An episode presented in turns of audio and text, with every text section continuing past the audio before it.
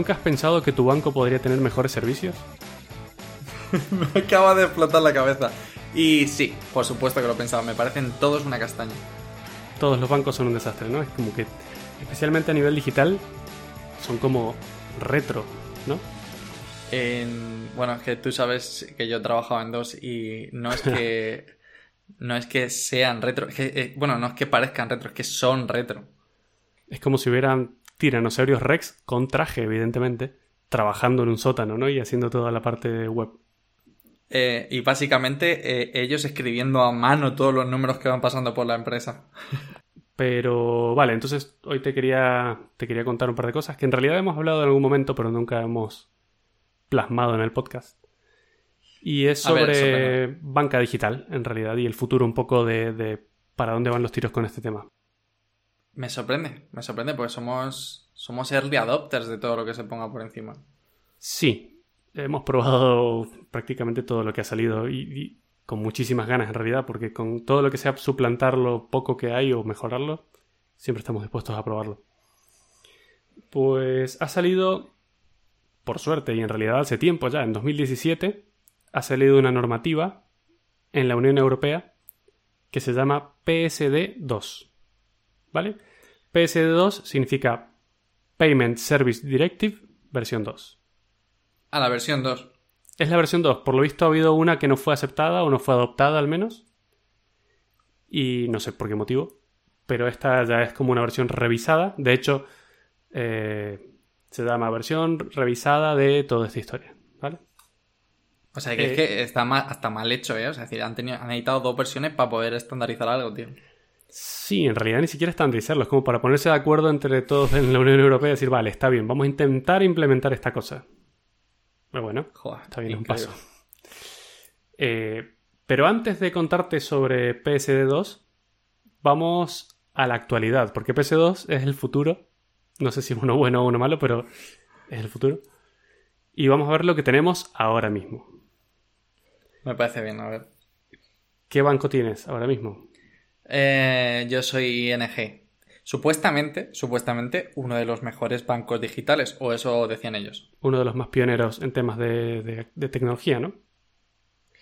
Em, sí, sí, sí, sí, sí.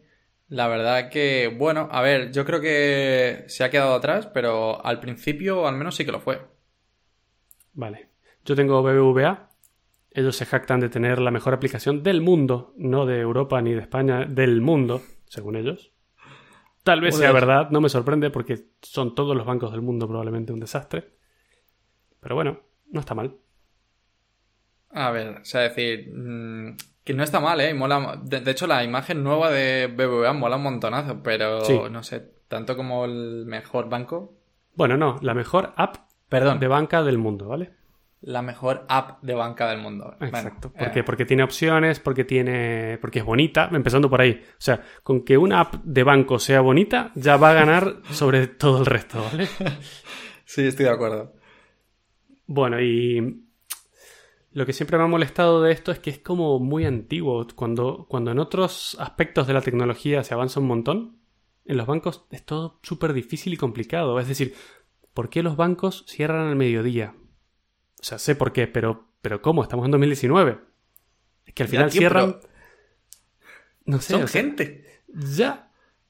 Pero es que además cierran porque tienen que rendir cuentas al Banco Central, al Banco Mundial, literalmente, en el que se sacan todas las cuentas, se verifican las transacciones, se aprueban, como si hubieran monos contando con, con abacos o algo así, no sé, es como. A ver, a ver, yo te puedo. Em, yo te puedo contar al menos la versión de ING. Vale. Vale. Em, cierran a las 2 de la mañana, de 2 a 3, si no me equivoco, y es porque, em, bueno, digamos que como arquitectura, ¿vale? Pues tú vas eh, superponiendo cosas, ¿no? Entonces, bueno, como tiene como todo banco, ¿vale? Empezó con, con algo en COBOL y mierdas así, ¿vale? Y entonces eh, has ido creando sistemas por encima que ocultan aquello de COBOL ahí horrible y eh, digamos que eso, porque funciona súper lento, ¿eh? O sea, decir, yo creo que debe ser como aquellas máquinas que tenían, en, no sé, los despachos y tal, del rollo de eh, todo en blanco y negro y tal. Entonces, esas, esas, esas capas te ocultan eso, pero retienen la información, o sea, no, es volcada. Entonces utilizan esa hora para volcar toda la información. Es acojonante, pero parece de... Sí, por lo que decías tú, en plan un poco rollo monos, ahí volcando la información para que tu estado sea el este.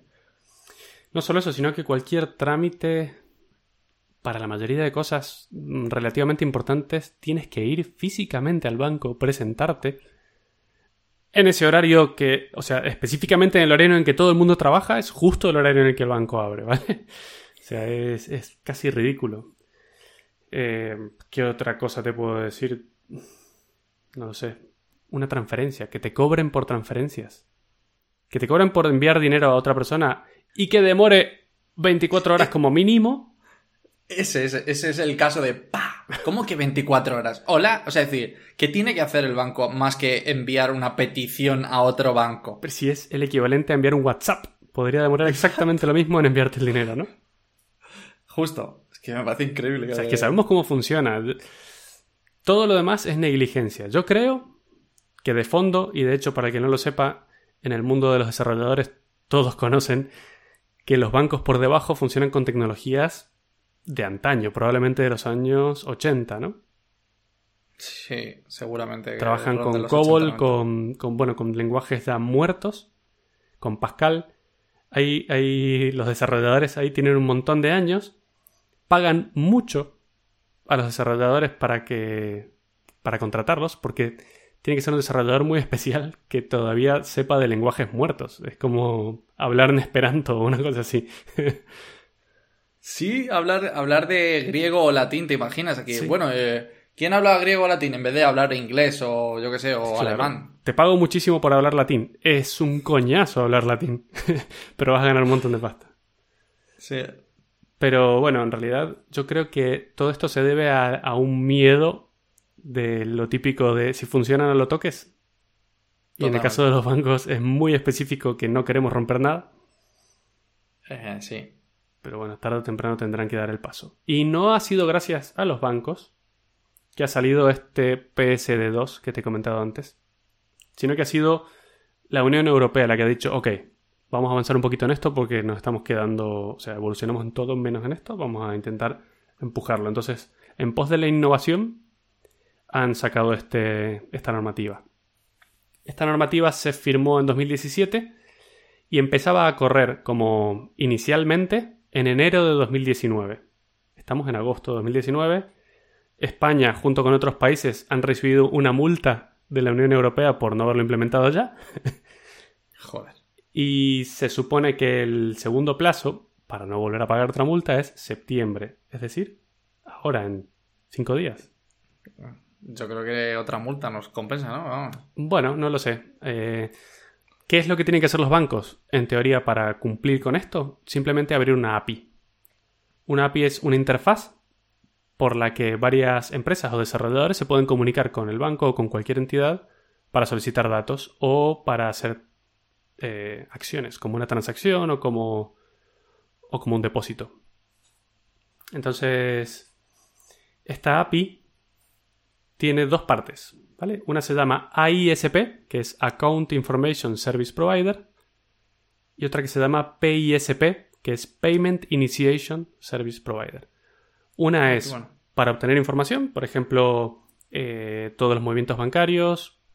Es la típica que empezarían a usar las empresas que se han puesto de moda de fintech, como Fintonic o cualquier empresa que que haga cálculos sobre cuánto has gastado durante un mes, qué comportamiento de pago tienes, en qué cosas gastas más, en qué cosas gastas menos, dónde podrías ahorrar.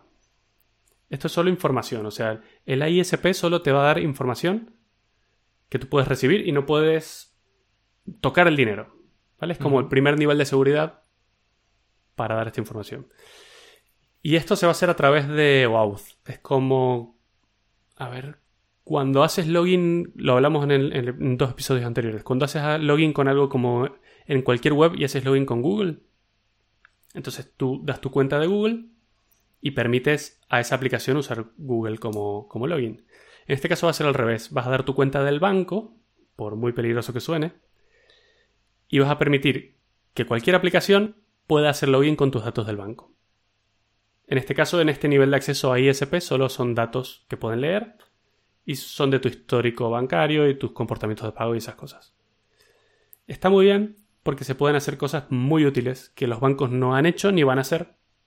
Entonces, es como una división de, tareas. El banco hace de banco y una aplicación de fintech te da herramientas para poder, eh, no sé, hacer cálculos, inteligencia artificial, decirte dónde estás gastando de más, dónde puedes ahorrar y estas cosas. Wow, la verdad que me sorprende bastante porque, mm, joder, la Unión Europea es quizás uno de los organismos más restrictivos en cuanto a privacidad. Eh, bueno, de hecho, eh, la GDPR nueva es eh, acojonantemente dura en cuanto a términos. Y me sorprende que, propongan a los bancos abrir un API para, para movimientos, la verdad. Curioso. Sí, ahora te voy a comentar.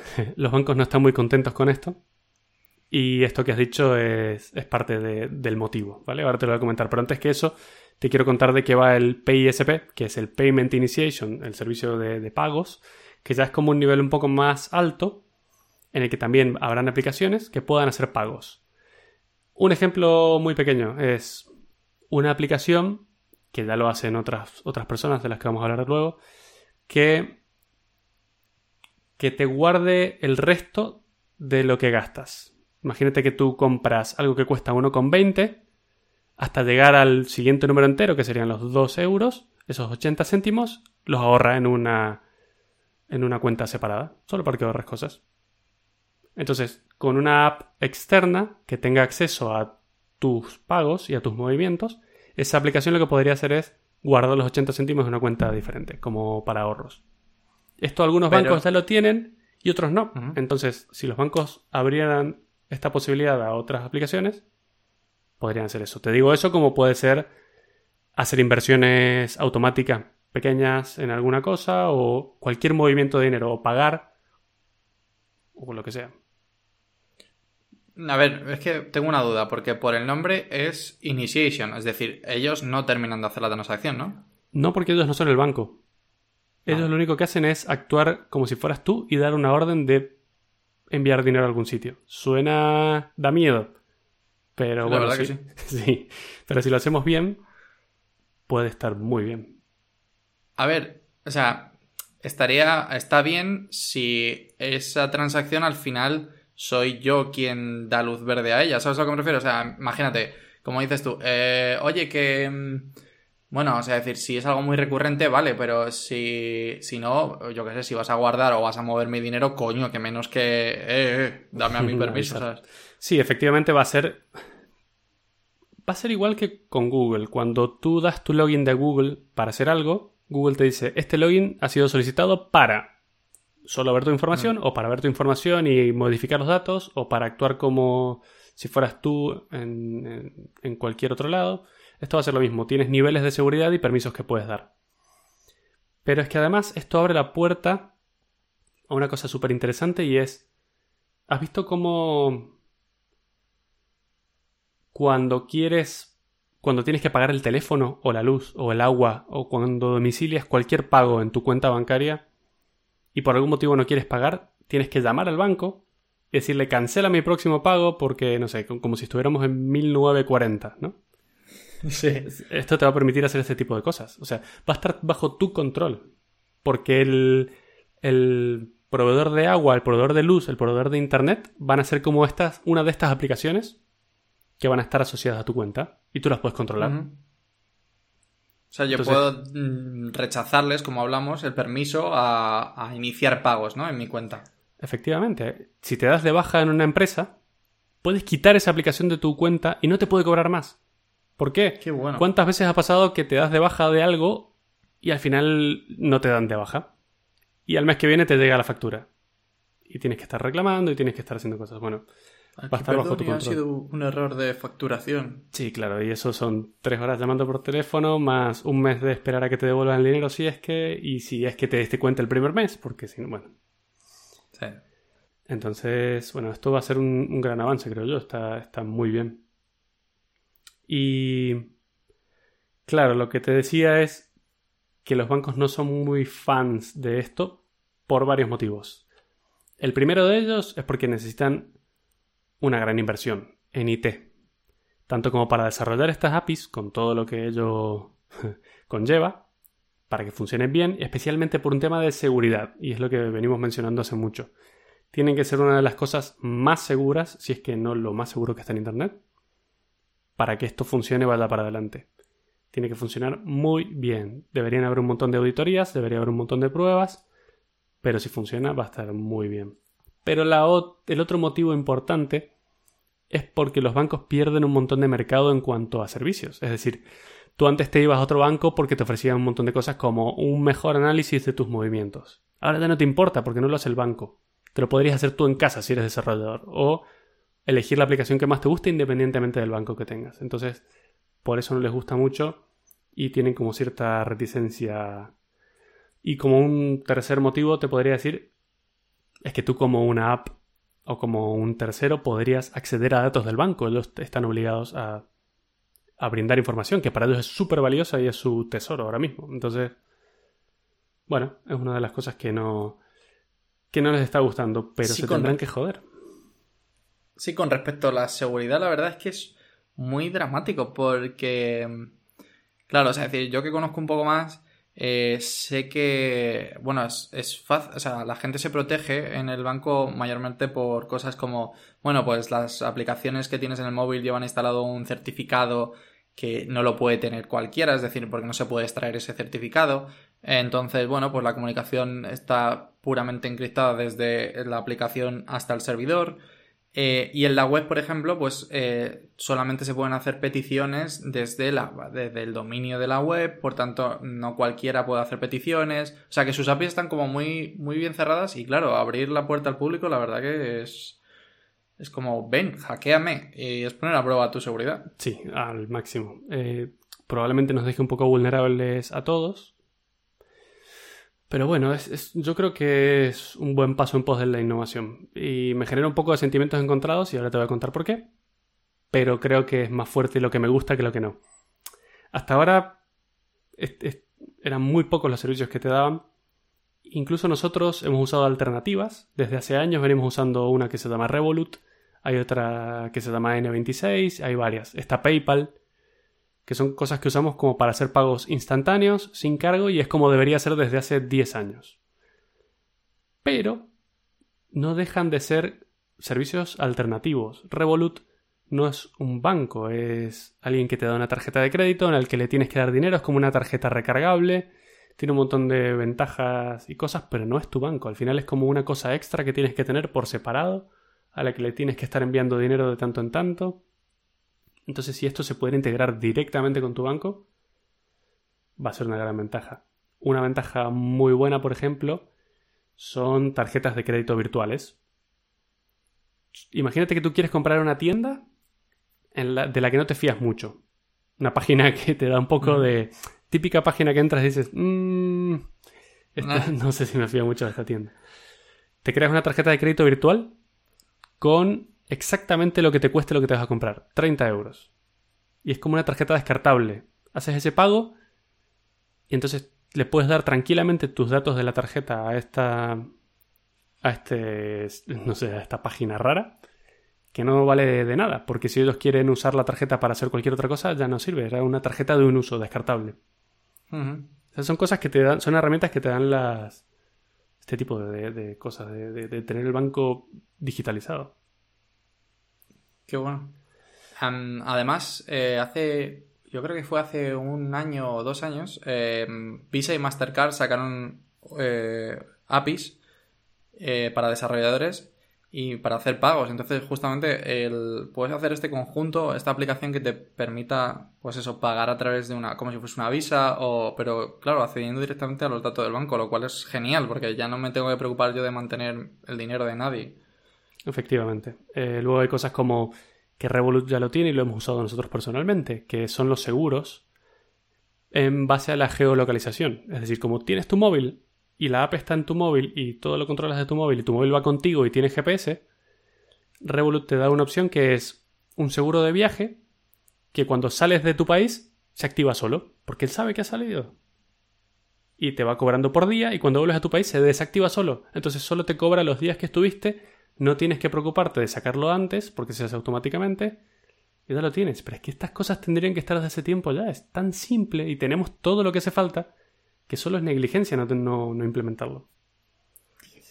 A ver, es que creo que los bancos siempre han estado en una posición muy ventajosa, ¿no? De, bueno, yo soy el que controla la pasta, eh, no se me puede tocar. Tal cual, una situación de comodidad. Claro, y entonces ahora es el momento este que le están forzando un poquito a modernizarse y es como, es como una masa ahí sebosa y moviéndose y me toca moverme, me toca correr. Sí, sí, sí, tal cual. Eh, luego hay otra cosa que, yo no he visto y que hemos estado hablando estos días. En realidad venimos hablando desde hace años de esto, pero no encontramos nada y es qué hacer con... O sea, nosotros somos gente joven que recién está empezando a juntar algo de dinero no, te digo algo, pueden ser 200 euros, no te creas que es mucho más. Pero a lo mejor quieres entrar un poquito en el mundo de las impresiones y, y ver cómo, cómo, hacer eso y hacerlas a corto plazo y hacer alguna prueba con bajo riesgo. Y ahora mismo no hay nada muy amigable para hacer eso. O sabes muchísimo sobre el tema o no te metes ahí porque, porque da un poco de miedo. Y lentamente están empezando a salir eh, algunas empresas de fintech que, en las que puedes hacer inversiones a muy corto plazo. Hay algunas, por ejemplo, que te guardan ese resto del que habíamos hablado antes en, una cuenta de ahorros. Y todo lo que tengas en esa cuenta de ahorro, automáticamente él lo usa para invertir en cosas. Y, bueno, a lo mejor te da ganancias, a lo mejor te da pérdidas, pero nunca van a ser muchas. Y es como un, un nivel de entrada en el que no te tienes que preocupar mucho por el tema y puedes ir aprendiendo un poco y no tienes que ser un máster en la bolsa ni estar cada cuatro minutos mirando el móvil a ver si subieron las acciones de Tesla. Da igual, no te importa. Entonces, bueno, y como última ventaja, y, ya para, para dejar de darte la chapa con esto, es que imagínate ir a comprar un coche o alquilar una casa cuando te piden un montón de papeles. Sí. Tal vez no haría falta que te pidan todo eso, porque lo pueden ver ellos, con tu autorización, por supuesto, o cuando vas a alquilar un, piso. A mí en este piso, increíblemente, me han pedido las seis últimas nóminas. Seis nóminas, pero bueno, que, te hicieron. Y un análisis de orina, ¿no? Eh, fue lo último que le faltó, pero estuvieron a esto de pedírmelo. Y en este caso se podría. Yo, para obtener mis seis nóminas, bueno, las seis nóminas no sé si es un buen ejemplo porque no tengo que ir a un banco o en el trabajo me las tendrían que dar, ¿vale? Pero Imagínate algún trámite que tienes que ir al banco para demostrar algo y luego tienes que volver al concesionario para comprar el coche. Lo podrían hacer ellos directamente. Es como un salto. Un salto más grande. Hay otra idea. Que es a algunas casas de apuestas. Obligarlas a que miren tu cuenta antes de que puedas hacer una apuesta. Para que no te quedes en la calle. Hay gente que tiene problemas con las apuestas y que te diga, ok, demuéstranos que tienes algo de dinero en la cuenta y que no estás gastando más de lo que deberías para que nosotros te aceptemos que hagas esta apuesta. Y aquí Qué bueno. es donde empieza a marcarse un límite un poco jodido y es porque tengo sentimientos encontrados que te dije antes. Si bien me gusta la tecnología, ya. Te están mirando, o sea, están mirando todo lo que haces y y no lo sé hay cosas en las que no, me gustaría que tengan acceso a mis datos. Específicamente los de banca. O sea, esos y los de, salud son los más privados que hay en el mundo, básicamente, para una persona. sí, es cierto. Pero, joder, igual, no sé. Es decir, creo que justamente el de, por ejemplo, el, el que has dicho de las casas de apuestas es junto, junto a tu salud lo más importante, ¿no? Es decir, que mm, están jugando con tu salud. Entonces me parece muy buena muy buena aplicación. Es cierto que se mete demasiado en tu vida y. A ver, las casas de apuestas es el mejor ejemplo que se me ocurre en el mundo, probablemente. y el único que yo justificaría, tal vez, para que alguien entre y vea qué, ni, qué balance tengo en mi cuenta para dejarme hacer una cosa o no. Pero bueno, es en pos del, del avance. Esto estamos yendo un poco hacia adelante al todo bancarizado, lo cual tampoco me termina de gustar porque todo pasa por ahí. Y, el Estado o cualquiera que tenga la lupa puede saber exactamente lo que has hecho, cuándo, cómo y dónde. Porque todos sabemos que esto no es tan seguro como creemos. Ha quedado demostrado con desde Cambridge Analytica más, todo lo que ha pasado históricamente. Entonces, bueno, no sé si me gusta tanto que, que lo puedan usar en tu contra luego para cualquier cosa. Es como, como Twitter, que ahora cuando te van a contratar a una empresa miran tu Twitter de hace cuatro años, a ver cómo pensabas. O si quieres entrar a Estados Unidos, miran tus redes sociales para ver lo que pones. Mm, no sé si me gusta. Y no es representativo tampoco. A mí la verdad que me preocupa, como bien tú dices, eh, el hecho de que se pueda... O sea, es decir, porque una vez tengo acceso a, tus datos, el problema es que ya los puedo guardar yo. O sea, yo puedo decir que no los guardo, pero es que eh, guardar tus datos es tan vital. No sé, me parece una barbaridad que exista un API que mm, la gente me pudiera dar y aunque analizase tus datos, eh, o sea, tendría que estar muy convencido de que no hay detrás nada que me pudiera, ¿sabes? O sea, que me pudiera estar jodiendo de alguna manera. A ver, en mi caso particular son más las ventajas que las desventajas. Entiendo que hay mucha gente que piense diferente y que y que no le convenza porque es un poco invasivo. Pero bueno, en mi caso me gustan mucho las ventajas que me puede dar a cambio y no tengo mucho. verán que soy pobre cuando lo quieran ver y ya está. Aquí, mierda, eh, métele un poquito a esta persona en la cuenta porque joder. Exactamente, algo así. Pero bueno, eso era lo que te quería contar. Te he soltado una chapa bastante grande, pero bueno. No, pero mola, mola muchísimo. Mola muchísimo. Eh, pues yo te voy a sorprender todavía más. O sea, es decir, a mí me ha sorprendido, pero yo te voy a sorprender todavía más. ¿Sabes cuál es mi película favorita? Sí, ¿la puedo decir? Sí, claro, claro. Jurassic Park. Efectivamente. ¿Y por qué es mi película favorita? Porque hay dinosaurios. por supuesto. vale, em, pues la verdad es que, eh, o sea, yo dije, ¿qué es lo que más me gustaría escuchar eh, o, entender si no tuviera ni puta idea? Y era, eh, o sea, yo creo que mucha gente lo sabrá, pero si era posible conseguir dinosaurios a día de hoy. Conseguir hacer uno estilo Jurassic Park del ADN o lo que sea, ¿no? Claro, justo, pequeñito que pudieras tener en casa, ¿sabes? Ah, quieres uno coleccionable además de mascota, ¿no? Por supuesto, claro, hombre. O sea, ah. O sea, decir, demasiado... ya hemos visto por las películas que siempre termina mal, ¿no? Entonces no creo yo que, fue, que sea una buena idea. Ya, pero también hemos visto Terminator y mira lo que estamos haciendo, o sea que... Tienes razón. Eh, sí, la verdad que no aprendemos. Eh, entonces, bueno, claro, eh, joder, pues una de las cosas más importantes de la peli, la verdad que es lo del ADN, ¿no? Y, joder, dije, vamos a ver, voy a, voy a ponerme a estudiar, vamos a ver si, si efectivamente es posible, porque todo el mundo decía que, no es posible. Y, bueno, eh, las malas noticias es que no es posible. ¿En serio?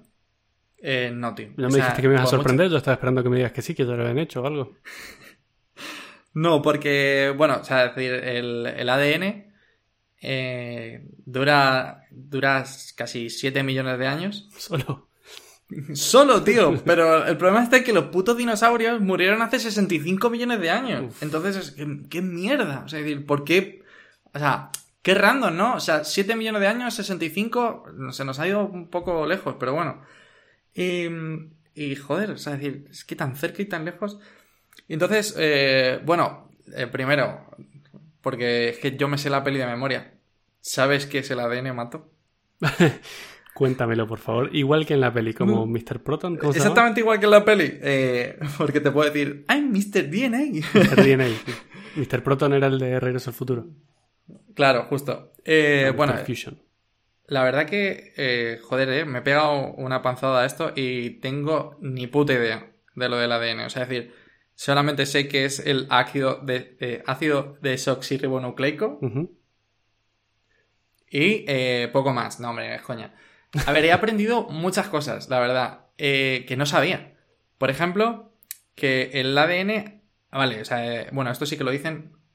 Contiene tres.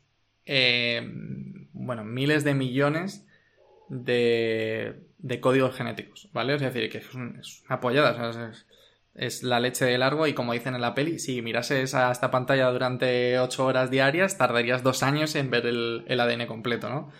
Entonces, claro, pero ¿qué es? O sea, decir, yo creo que todo el mundo tiene como en la mente, bueno, el ADN es como, como nuestro plano, ¿no? O sea, es decir, como que yo puedo, aparte es único, ¿no? Es como que cada uno tiene el suyo. Y, y lo sorprendente es que literalmente es un plano o un, ¿cómo se dice? Un, blueprint. Un... Sí, como un mapa. En realidad es como si fuera una receta para hacer un, un, Exacto, es una receta de ser humano. bueno, el nuestro es de ser humano, claro. Em, pero el de, el de, dinosaurio, el problema está en que, en que se, se, estropeó y, y, nada, y ahí se queda. Y resulta que eh, este ADN está en absolutamente todas las células que tenemos. Y, y para... O sea, decir, ¿y cómo funciona? que es lo que yo diciendo, digo, vale, a ver, o sea, decir, muy bien, tenemos, en todas las células tenemos un plano, ¿vale? Porque claro, si no, pues todas las células no sabrían qué células son o qué, de qué van, ¿no? Entonces resulta que eh, cuando nos estamos creando o, la, o cuando se está construyendo esa célula, resulta que hay partes del ADN que se copian, que son los, eh, los el, el ARN, creo que sí, justamente, que es el, es el eh, ácido ribonucleico. Y que esta, y literalmente es, son, he hecho la semejanza de que el ADN es como si tú escribieses el programa, ¿no? De, bueno, eh, aquí tengo mi dinosaurio y el, el, ARN es como las instrucciones que tú ejecutas. Ah, Entonces el rollo, bueno, eh, claro, el ARN se lee, por así decirlo, por, por creo que es el, ribosoma, y entonces va construyendo literalmente lo que tú le has dicho en esa sentencia. Entonces mola un montonazo, ¿no? Es como, bueno, ya, vale. Entonces ya puedes tener un dinosaurio. ¿Y no lo puedes programar? Y por ahí van los tiros, ah, claro. Por eso hay putos lunáticos, que es lo mejor, que pretenden conseguir pollos eh, molan mucho más pollos que, que, que chicken a secas eh, y que gallinas. O sea, intentan conseguir de los pollos los dinosaurios, porque es la especie más cercana al dinosaurio. No me digas, yo pensaba que era un cocodrilo o una lagartija o algo así. Claro, si, es que si te supieras la película de memoria como yo. Eh, resulta que los dinosaurios, por cosas parecidas que tenían con, los, con las aves, son que, por ejemplo, tienen eh, el hueso que une a la cadera, o sea, como si fuese nuestro húmero, creo que es. No, húmero no, eh, fémur, perdón. El hueso que lo une está invertido, es decir, que, que la pata hace como una especie de Hacia atrás. L. Claro, justo. Em, como si hubiera roto las rodillas un ruso. Parecido. O que, por ejemplo, las vértebras eh, tienen agujeros para ser más ligeras. Entonces, se parecen en realidad más a, a, los pájaros, a las aves, que a, los, que a los reptiles. Y de hecho, en principio hace, o sea, desde que salió la película hasta día de hoy, eh, se, bueno, a ver, se considera que Jurassic Park ya tiene muchísimas deficiencias porque, por ejemplo, los velociraptores pues eran más pequeños, eh, tenían plumas eh, de colores, además. Ajá. Porque, bueno, en esa época, pues eh, toda la vegetación era como muy colorida. Era la moda, se usaban los, claro. No, en realidad es que había muchísimo más, más, oxígeno y bueno, pues era todo como mucho más colorido. Era como. Ahí, eh, como yo creo que como se describe el Señor de los Anillos, todo súper colorido y todo ahí en plan como si te hubieses tomado un trippy. y, y claro, y yo dije, vamos a ver, digo, va, de puta madre. Ahora ya tengo o sea, ya tengo como mi, objetivo, ¿no? Voy a convertir pollos en dinosaurios. Vale. ¿Cómo mierdas hago esto? Es tu, tu boilerplate, ya tienes de dónde empezar. Claro, claro, claro. Claro, o sea, yo ya diciendo, bueno, ahora me voy a poner a investigar y en 10 años, de aquí a 10 años, tengo mi mini, mi mini velociraptor, claro. Que luego va a ser como los perritos estos de colección que no pueden ni respirar, ni caminar, ni nada, pero que son bonitos. sí, tu mini velociraptor arruinado, mutado. Pobre perro, pero la verdad es que me estoy imaginando exactamente lo mismo, porque va a ser un desastre, la verdad. Eh, de hecho, los ADNs más antiguos que se que están recuperados tienen 800.000 años. O sea, es decir, que. ¿Y de qué son? Es nada. ¿De animales? No, creo que son. Creo que son de. ¿Cómo se llama el elefante antiguo? Mamut. Mamut, eso. El de los. Y. no son cuernos, son. Eh, como que no colmillos. Ah, colmillos. gigantes. Justo. Ya, ya me gustaría tenerlos. Y, y están en Groenlandia, creo, los últimos que se encontraron. Pero bueno, o sea, decir, da igual, de hace mucho. Y bueno, podríamos. ¿Qué, qué podríamos tener? ¿Un mamut? vaya mierda. O sea, me lo comparas con un mini Velociraptor, tío. O un mini Triceratops. Es que tú imagínatelo. Aquí voy a sacar de paseo un mini Triceratops. Se parecía ya más a uno de los perritos estos de juguetes, sí. Efectivamente. Hay gordo, el choncho que no pudiera caminar mucho. Y, y nada, y me puse a averiguar. Em, claro, porque han salido un par de noticias ahora, que es a donde quiero llegar, eh, de, de, la ingeniería genética, ¿no? Como que está ahora. Empieza a volver a estar de moda. Qué bueno. Porque resulta que em, en el 99, pues, la, ¿cómo le llaman? La terapia. Geni... No es terapia genética, de hecho está mal dicho, es génica. La terapia génica, ¿vale? Em, pues en el 99, pues eh, por lo visto la leopardísima mató a un par de personas y vaya, como siempre ¿qué pasa esto, em, pues se apaga, ¿no? Se dice, bueno, vamos a... Claro, justo es como que, bueno, eh. De hecho, a día de hoy solamente se pueden... Se puede intentar hacer terapia génica si la enfermedad que estás intentando curar le va a llevar a una muerte segura y no tiene ningún otro tratamiento y... Y ha firmado todos los papeles del mundo. Por supuesto, claro. Y aunque efectivamente fue así, este tío firmó todos los papeles, pues eh, bueno, mm, siempre una muerte es como lo de los coches autónomos, ¿sabes? Ya no son noticia porque pues, eh, Uber se cargó a una persona. Pero es que para hacer la tortilla hay que romper huevos, Adri, no hay otra manera de llegar ya, tío, pero son de dinosaurio, entonces estos me interesan. y, dije, vamos, vamos a intentar, vamos a ver qué métodos hay ahora de eh, terapia genética. Bueno, de terapia genética, de ingeniería genética, sobre todo. Y resulta que hace, bueno, hace un par de años, eh, aunque el método creo que se descubrió como en 2012, el... hay un español que estuvo, o sea, no, se presentó al premio Nobel porque no llegó a, a las nominaciones, pero el tío eh, tiene el mecanismo de ingeniería genética más avanzado que existe y el que se está utilizando como si fuese en plan, hey, eh, vamos a cambiar de aquí un par de cosas, ¿sabes? Porque digamos que antes eh, la ingeniería genética básicamente cogían el ADN, lo partían e intentaban cambiar trozos y luego pegarlo todo de una manera muy rápida. Y a ver qué pasaba, ¿no? a ver qué salía. Claro, así era, era como un poco loco. O sea, decir eso. A ver, yo me imagino que todo esto eh, con. Cogido con pinzas, porque es como lo. como se describe en una, en una literatura así más ligera. Pero. Eh, este nuevo método que se llama. Muy bien. a ver, no, se llama CRI-SPR. Eh, viene algo a ser como. CRISPR. CRISPR, claro, CRISPR. Em, y bueno, pues este lo que hace es. Eh, la verdad que es súper inteligente.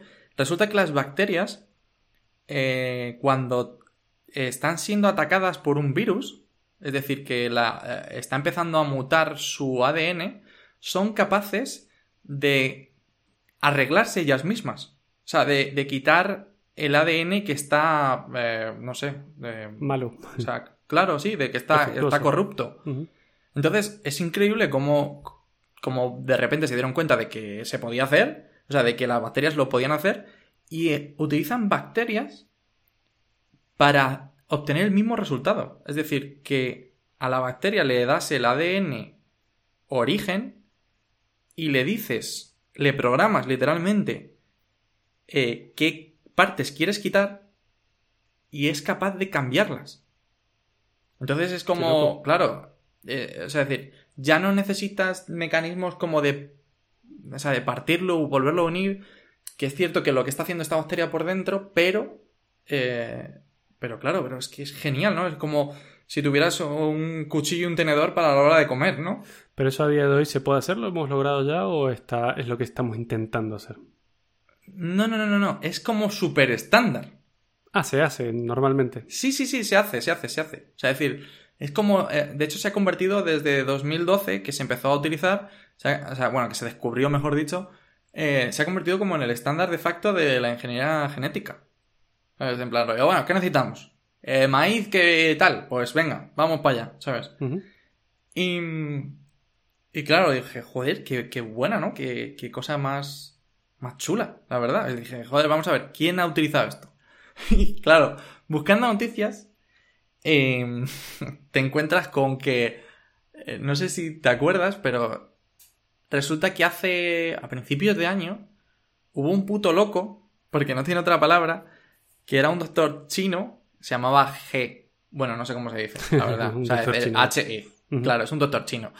Eh, resulta que alteró a unas hermanas gemelas, les alteró el ADN para que fueran resistentes al virus del VIH. Oh, qué bueno y qué arriesgado también, ¿no? Eh, sí, de hecho, el tío lo lanzó por sorpresa porque, por lo visto, se... Porque funcionó, porque si no hubiera funcionado no lo habría anunciado, ¿no? Claro, o sea, sí, si, hubiese, si se hubiese jodido el embarazo hubiese sido acojonante. Pero, pero por lo visto funcionó, o eso dice, aunque no hay pruebas, eh, y las hermanas gemelas son resistentes al virus del VIH. Porque lo que puedes hacer con la, con la terapia génica es sustituyes, o creo que es así como he comprendido, partes de las células, ¿vale? O sea, es decir, las nuevas células tienen esa mutación del virus del VIH, pero sin la viralidad del mismo. Es decir, que dices, coño, el virus llega allí, va a mutar y dice, bueno, esto, aquí estoy, ¿vale? O sea, es decir, que no me hace falta. Entonces, es cierto que como que ya estás ahí y no, o sea, es decir, no, no tiene esa capacidad. Es como funcionan, por así decirlo, las, el este de las bacterias que viene de base. Es decir, las bacterias cuando un virus las ataca, dicen, hey, yo cambio esto aquí y veo que el virus no me ataca más. Pues es exactamente de la misma manera. O sea, que las hace inmunes. Claro, justo. Y eso es lo que el tío, claro, de una manera, al hacerlo en el embarazo es mucho más fácil porque lo haces en, eh, en menos células. O sea, no te hace falta.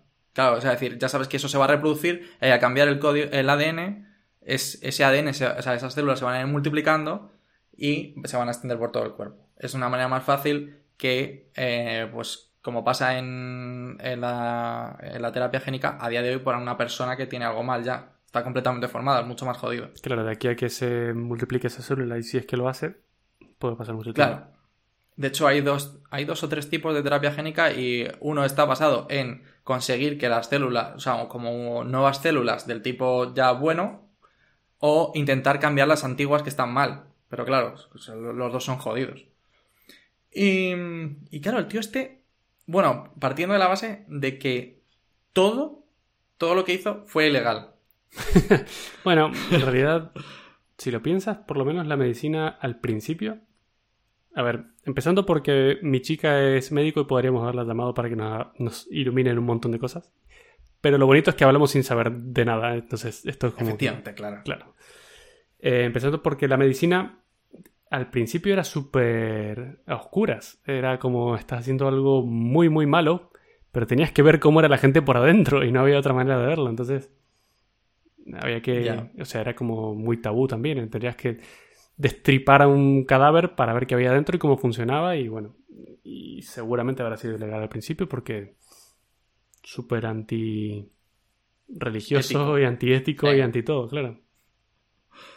Pero, a ver, o sea, decir, estoy de acuerdo contigo, de hecho, pues eso, ¿no? O sea, decir, hace eh, un milenio te dolía la cabeza y ¡pimba! abrirte la cabeza para ver qué pasa. Pero bueno, o sea, decir, el tema está en que, por lo visto, eh, este lunático, porque no tiene otra palabra, em, falsificó eh, comités éticos, eh, bueno, pues a, a, los padres pues le dijo que, que, todo iba a llevar bien, que no iba a pasar nada, que como que como que se aseguró como que iban a firmar seguro y pues ahí está, claro. Y resulta que ha aprendido otra palabra a nivel a, base de esto, que es la eugenesia. Y es básicamente cuando tú modificas tu origen para hacerlo bueno dicen que hay dos tipos de, de, ingeniería genética, ¿no? O sea, y es cuando modificas, por ejemplo, células que van a, por ejemplo, a formar un riñón, ¿vale? Y pues ese riñón va a estar mal, pues tú modificas esas células y dices, bueno, pues he arreglado el problema, ¿no? Pero ¿qué pasa? Claro, pero ¿qué pasa si modifico las eh, células que van a darte la vista, para darte una vista mejor? O, ¿sabes? O teñirte el pelo de rubio. O sea, no teñirte, porque lo mejor es que te estoy cambiando el origen de tu pelo. Y tu pelo va a ser rubio. Es que esto, no puede terminar bien, ¿eh? Claro, claro. Y es que eh, hay otra peli que es eh, prácticamente de la época, es del 97, que se llama Gataka. Ah, ya sé cuál no sé si la conoces. La vi en su momento y la tengo que ver de nuevo porque era muy buena y, ya me he olvidado, pero la tengo que ver, ya sé cuál dices. Va de esto, ¿no? Claro, justo. Es eh, el momento en el que se empieza a utilizar la ingeniería genética no solamente para arreglar a los muchachos, que vienen, pues vienen mal, vale, pues hala, venga, eh, joder, pues que bien, estaba muy guay que no les afecte el virus del, del SIDA. Em, pero bueno, es decir, coges y eh, le modificas y le dices, bueno, voy a hacer un poquito más alto, que tiene de puta madre. Porque puedo modificar tanto el, o sea, el ADN de que le está llegando de los padres. Ya no es solamente, o sea, puedo estar modificando el origen del ADN, no solamente las células de que se forman, pues eso, alrededor de un riñón o cosas así. Entonces es como súper guay. Claro, estás modificando los ingredientes de la receta ya directamente antes. Exacto. Claro, es ya, y es donde esa peli es bestial. Y bueno, o sea, si no la habéis visto, trata de un muchacho. No voy a hacer spoilers, aunque sé que soy lord spoiler, ¿eh? Sí. Eh, trata de un muchacho que. que pese a ser eh, nacido de manera normal, eh, bueno, pues intenta conseguir un objetivo que está fuera de su alcance. Y sin más, porque la peli es sensacional de principio a fin. Participan Ethan Hawke, eh, Jude Law y Uma Thurman. todos muy jóvenes, ¿no? Eh, todos súper jóvenes. Muy bien, Ahí fue donde la ingeniería genética engendró a, a la chica de, de Stranger Things, de Ahoy. Ah, sí. Sí, se llama Maya. Maya Hawk o algo así, creo que es. No sé si la viste. ¿Viste Stranger Things? Sí, por supuesto. Pues la chica de los helados. Vale, de hecho justo la he visto en la peli de Tarantino. La última, esta es, una de las hippies. Efectivamente, pues esa es la hija de ellos dos. Ajá, Genética. genética. Y... Mm, genética, todo genética. Eh, no sé, la verdad que me ha resultado curioso después de este análisis a Jurassic Park entonces cada vez estoy más jodido y de que no voy a tener un dinosaurio, tío. Vale, pues hazlo tú mejor, como, como dice Albert. Eh, si no te gusta, hazlo tú mejor, ponte a estudiarlo. ¿Tienes forma de conseguir una versión digital del ADN de un pollo, por ejemplo? Pues la verdad que no lo sé, pero me interesa muchísimo. Claro, debería buscarlo.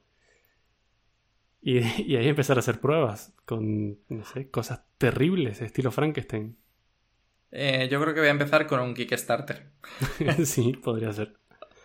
De hecho, tengo entendido que dentro del ADN hay una cantidad absurda de información y que hay mucha gente trabajando para almacenar información dentro de una célula usando el ADN, ¿no? Sería genial, porque sí que, sí que lo he escuchado, porque cabe tanta que es lo que dices tú, la podrías utilizar de disco duro. Claro. Es un espacio súper reducido, pero bueno, no estamos ahí todavía, pero bueno, hay gente trabajando en ello. Sí, sí, sí, sí. Imagínate, claro, además con esta, con esta bacteria podrías estar cambiando el ADN constantemente y en plan, pu, pu, pu, y guardando en tu disco duro. Claro. Es un poquito lento, pero bueno. Bueno, no lo sabemos. Y luego, en cuanto a los dinosaurios, que me llamó la atención lo que me dijiste del color, porque tenía entendido otra, otra curiosidad, que no tenemos ni idea de qué color eran, ni qué ruido hacían, porque no lo podemos saber. Ah, no, de eso ni puta idea. Pero es cierto que eh, como todo era más colorido, se les supone que tienen un pelaje bastante. bastante contundente para. para mm, camuflarse. Sobre todo los. los carnívoros. Pero bueno, claro, eso, eso es lo curioso. Nunca nadie ha escuchado ni escuchará probablemente a un dinosaurio porque no. No hay forma de um, No sabemos qué ruido hacían. A lo mejor. De hecho. A lo mejor tenían voz muy aguda, era un dinosaurio que daba muchísimo miedo y tenía voz de pito, no sabemos. De hecho, ¿sabes? Es decir, esta, esta anécdota siempre la cuento y seguro que te la he contado alguna vez. Eh, ¿Sabes de qué están hechos eh, los sonidos de los velociraptores? En, Yo creo que no la, quieres saber. Sí. No tengo idea. voy a utilizar por primera vez la cámara para ver si eres capaz de averiguar. ah, sí, me lo habías contado, sí, sí, sí. Sí, justo. Eh, son tortugas follando. ¿Lo puedes repetir, por favor? Tortugas follando. Por si alguien no lo ha escuchado bien, muy bien.